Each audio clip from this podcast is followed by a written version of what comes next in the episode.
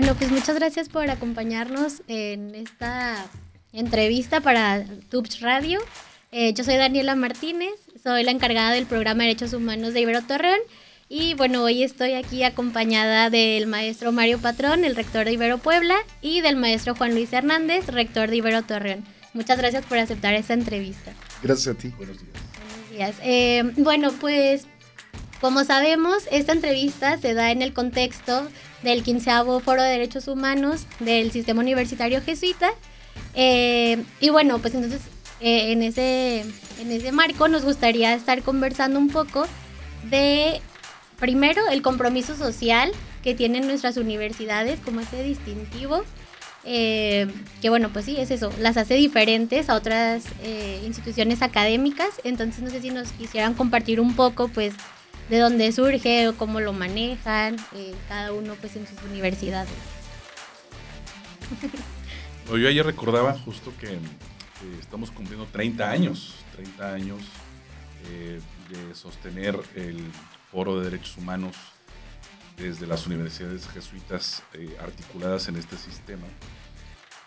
Eh, recordaba que probablemente debe ser el proyecto, el único proyecto que hemos logrado sostener en tres décadas como universidades a pesar de los cambios de rectores y de todo lo que ha habido y venido en, las altas y bajas del sistema. Pues, me parece muy valioso eh, este proyecto. Y en segundo lugar decir que pues nos, ha tocado, nos han tocado tres décadas de evolución en torno a la defensa, la lucha, la promoción de los derechos humanos, eh, siempre acompañados, digamos, de, eh, digamos, como que de dos plataformas que me parecen muy importantes. Por un lado, cada universidad tiene un programa de derechos humanos y desde ese programa pues, se atiende al contexto de cada universidad, pero creo que ha sido muy virtuoso también la posibilidad de que después estos programas de derechos humanos se articularan en una red del SUG, que a su vez permite otro piso de intervención, de influencia, de, posicionamientos públicos en torno a graves eh, acontecimientos que nos interpelan. Entonces creo yo que pues en 30 años hemos logrado las universidades jesuitas construir estos dos pisos de intervención, pues que me parecen muy, muy útiles, muy importantes y me parece que también de mucha digamos, de mucho acompañamiento también a organizaciones de la sociedad civil, que, eso me parece también muy relevante. Sí, Dani, yo hablaría de dos premisas que tiene nuestro modelo educativo en, nuestras siete universidades en, México. Una es que no hay educación sin contexto. El, llamado permanente ahora del padre general es que nuestra educación esté enclavada en la realidad y que las y los jóvenes que se forman en nuestras universidades tengan conciencia del mundo en el que viven, pero además vayan construyendo capacidad de agencia para ser actores transformadores de ese mundo en el que, en el que viven. Y para eso los derechos humanos son fundamentales. Lo segundo es que entendemos la calidad académica también como pertinencia social. Es decir, apostamos a que las y los jóvenes que se forman en las universidades confiadas a la Compañía de Jesús sean los mejores en su profesión, pero también sean los mejores para el mundo. Así es como entendemos también la calidad académica en su traducción como pertinencia social.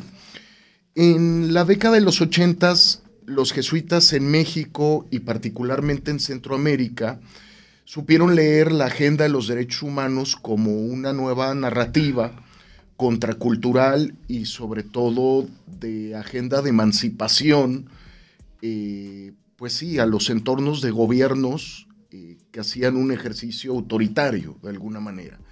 Y, esta efervescencia o esta irrupción centroamericana, sobre todo eh, salvadoreña, se hereda en México, se traslada en México y, es la iglesia y particularmente los jesuitas quienes empiezan a construir organizaciones de la sociedad civil destinadas de tiempo completo al tema de los derechos eh, humanos. Esto estamos hablando antes de que el gobierno mexicano eh, empezara a instituir eh, pues, la Comisión Nacional de Derechos Humanos y el sistema público de derechos humanos que fue alrededor del 90-91 previamente se crea el Centro de Derechos Humanos Miguel Agustín Pro Juárez, por ejemplo, que es una de las obras sociales icónicas actualmente de la, de la provincia. Y de ahí hay un traslado muy natural a las plataformas educativas y, y deviene que hoy tenemos institutos y programas de derechos humanos y este énfasis de transversalizar la agenda de derechos humanos a todas nuestras funciones sustantivas, a la investigación, a la docencia, a la vinculación y, a la incidencia. Por eso es, como bien decía Juan Luis, que tenemos un esfuerzo sostenido de tres décadas, eh, en donde cada dos años hacemos nuestro foro universitario de derechos humanos. Muchas gracias. Y bueno, retomando un poco esta parte que nos comparten, de que ya nos explicaron el contexto, pero ahora sí más aterrizado, o sea, entonces, ¿cómo hacen ese acompañamiento a las víctimas desde las universidades? O sea, ¿qué programas, clínicas, no sé, que nos puedan compartir ya un poco más, eh, pues sí, en, en, específico de algunos de los espacios que, en los que se trabaja la calidad académica, porque claro que están obteniendo herramientas que les van a servir en su vida profesional, pero también están en esta parte de la incidencia social y pues ayudando a las personas que más lo necesitan. Eh, y bueno, eso, pues apostando en el alumnado como esta parte de, eh, pues sí, de que, de que no solo sean eh, como los mejores profesionistas, sino que también aporten algo al mundo y que puedan transformar un poco el contexto en el que están viviendo. Yo recuerdo personalmente que entré a la Ibero Santa Fe en el 96, justo en el marco del segundo foro de derechos humanos. Y, si hago un recorrido en estos años, eh, las universidades de ese tiempo nuestras no estaban eh, tan en la línea de la incidencia. Estábamos muy en la línea de la calidad académica, del compromiso social, pero no necesariamente en la incidencia, ni tampoco necesariamente en una vinculación muy fuerte con organizaciones de la sociedad civil. Eso creo que fue poco a poco eh, graduándose y mucho menos en ese tiempo no estábamos tampoco en la línea de la atención, acompañamiento de víctimas. Creo que eso se ha ido haciendo más la última década, me parece, mucho más enfáticamente.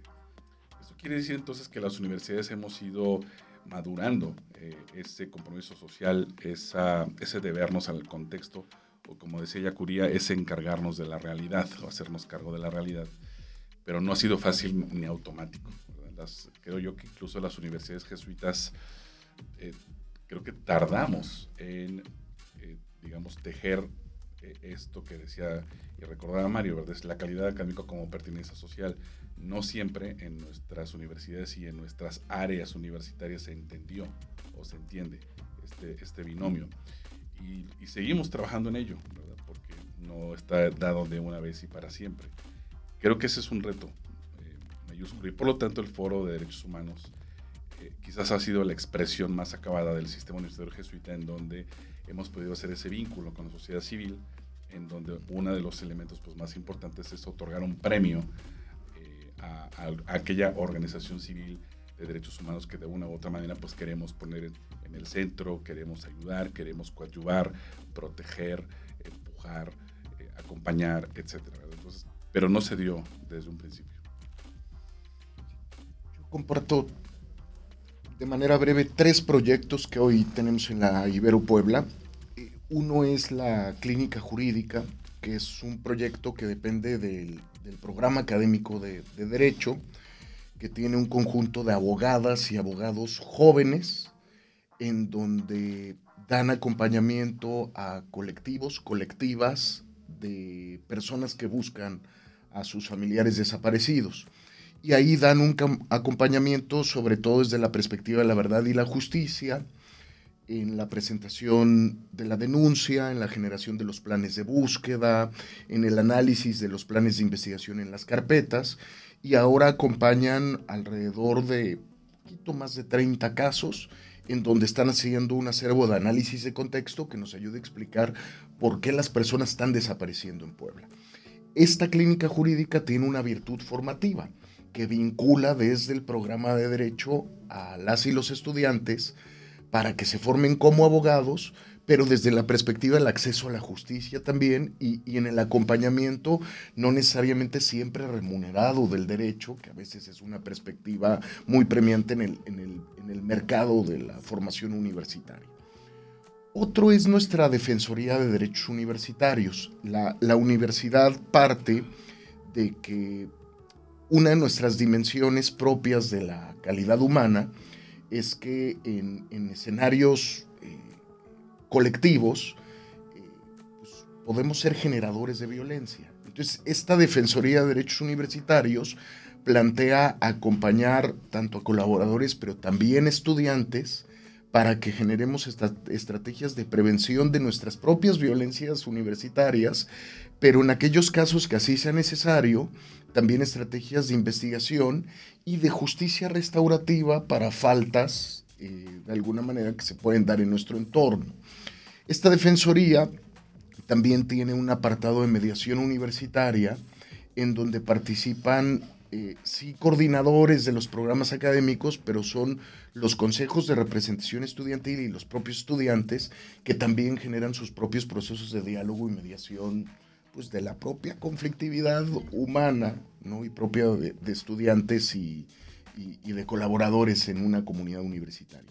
Y el tercero es eh, nuestro servicio social de inserción, en donde buscamos que las y los jóvenes salgan durante todo un semestre a estudiar a una realidad, el aprendizaje situado que le llamamos.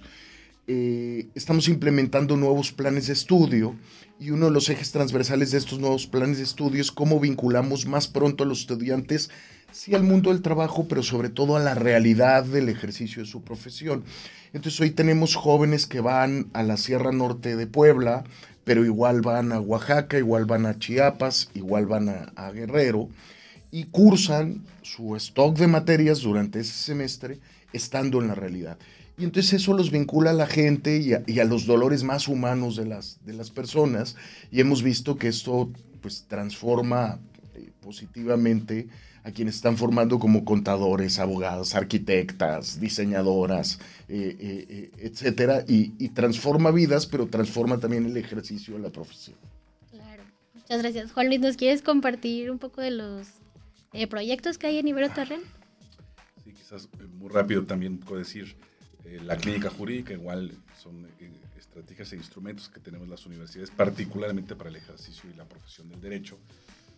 particularmente en nuestro caso hemos tenido el enfoque de los estudiantes que aprenden a ganar amparos a través de la clínica jurídica para la atención y la defensa de los derechos a la salud, en el caso particular de los casos que ya han ganado, y también del de el proyecto Inocente que han logrado sacar de la cárcel, particularmente a jóvenes que, derivado de la gran violencia que hubo en Torreón, pues fueron privados de la libertad injustamente y sentenciados injustamente 50 años, etc.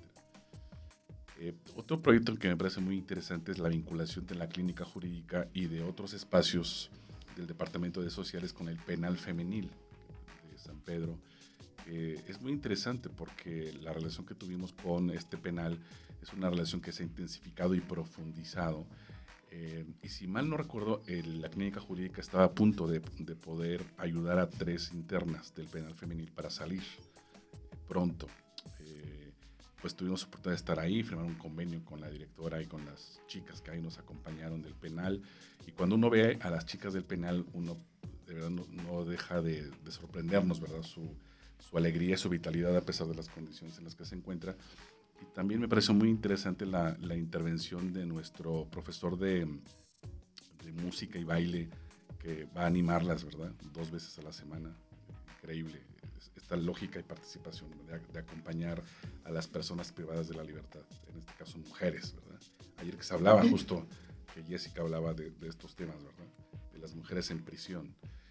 Eh, y naturalmente tenemos otro, par de clínicas que finalmente las clínicas son una posibilidad de profundizar el aprendizaje con casos reales, con casos y necesidades reales del contexto, como la clínica de nutrición, la clínica de psicología, pero también con los observatorios, ¿verdad? Creo que las universidades hemos ido ganando cancha con los observatorios porque son, me parece, digamos, como funciones universitarias intermedias entre la docencia, la investigación y la incidencia.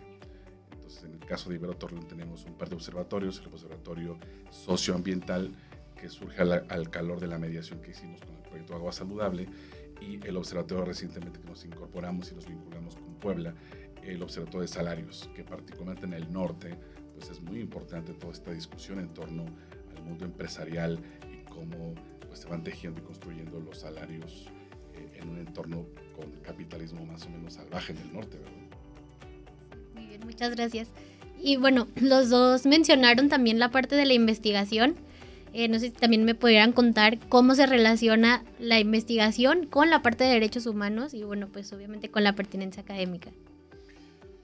Fundamentalmente, hoy gran parte de los proyectos que tenemos inscritos en nuestra dirección de investigación y posgrados tienen que ver con educación e infancia, sobre todo una línea asociada con los efectos de la pandemia y las brechas digitales. Eh, el otro tiene que ver con crisis de cambio climático y cuidado de la casa común. Sobre todo es una línea de investigación que acompaña la cuenca del río Atoyac, que es uno de los tres ríos más contaminados en toda la, la nación pero que también eh, da cuenta de otras perspectivas de desarrollo que se tienen que ir labrando para poner en el centro los bienes comunes, ¿verdad? Y, no el consumo o la mercantilización de los bienes comunes.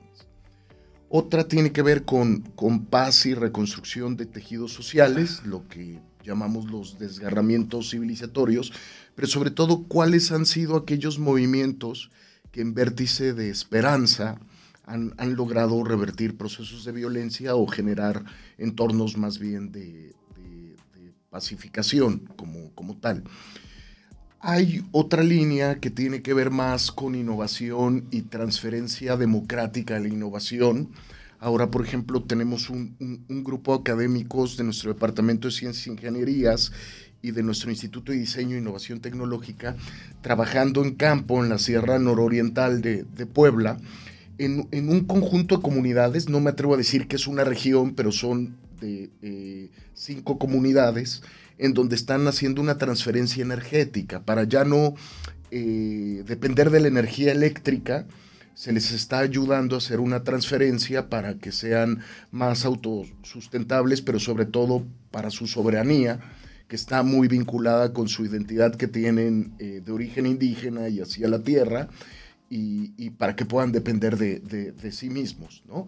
Entonces, digamos que es el ejemplo de, un conjunto de investigaciones que tenemos y que se vinculan de manera transversal. Me faltó el último eje, que es igualdad sustantiva y perspectiva de género, donde también tenemos ahí una investigación sobre orígenes de violencias, pero también de, construcción de masculinidades. Yo creo que la agenda de investigación en las universidades jesuitas, a lo mejor más en unas que en otras, ha tenido la influencia yacuriana de cómo pensar la, investigación como incidencia o como visibilización de problemáticas que no están presentes en la agenda pública o como generación de soluciones a determinadas problemáticas que no se aprecian, que estén siendo atendidas por el Estado mexicano u otros actores. Y que incluso en nuestras universidades a veces esta agenda de investigación, como plantea Mario, pues no está exenta de discusiones y de digamos, eh, de, problemáticas internas porque hay quienes de alguna manera dicen es que mi proyecto de investigación es muy valioso y el proyecto de investigación pues tiene que ver con a lo mejor los microorganismos de las hormigas que eventualmente puede ser muy importante, pero no tanto como la necesidad de atender necesidades acuciantes o clamores de los pueblos. En ese sentido, recuperaría dos, dos problemáticas de la laguna que como universidad nos hemos hecho cargo en clave de investigación. Evidentemente, recuerdo ayer el panel en donde estuvo, estuvieron dos colegas universitarios hablando de cómo la universidad se hace cargo del acompañamiento a víctimas. Y la colega de la UAM hablaba de los temas del agua. Entonces nosotros en este momento tenemos una investigación en torno a el, el grado de arsénico que está en el agua subterránea, particularmente de eh, las regiones de San Pedro, eh, Madero, Torreón, Matamoros, que son los, municipios de la laguna de Coahuila, y que eh, están arrojando ya desde hace mucho tiempo claramente datos muy claros y precisos en torno al daño que está provocando el consumo de agua con arsénico en personas. Hay muchas víctimas del arsenicismo y nuestros colegas de la universidad están yendo a las comunidades a medir justamente ese nivel de arsénico para prevenir y para plantear al Estado mexicano, a los gobiernos municipales y al gobierno estatal, pues que se hagan cargo, ¿verdad?, de, de esa gran problemática. Y nosotros particularmente estamos acompañando con la UAM la creación de casas del agua, en donde ayer la colega hablaba justo de esto, la posibilidad de que comunidades se hagan cargo de eh, agua limpia, agua saludable y que al mismo tiempo sean centros comunitarios. Al mismo tiempo, no solamente ir a llenar mi garrafón de agua a un precio accesible, sino que al mismo tiempo sean lugares de organización comunitaria.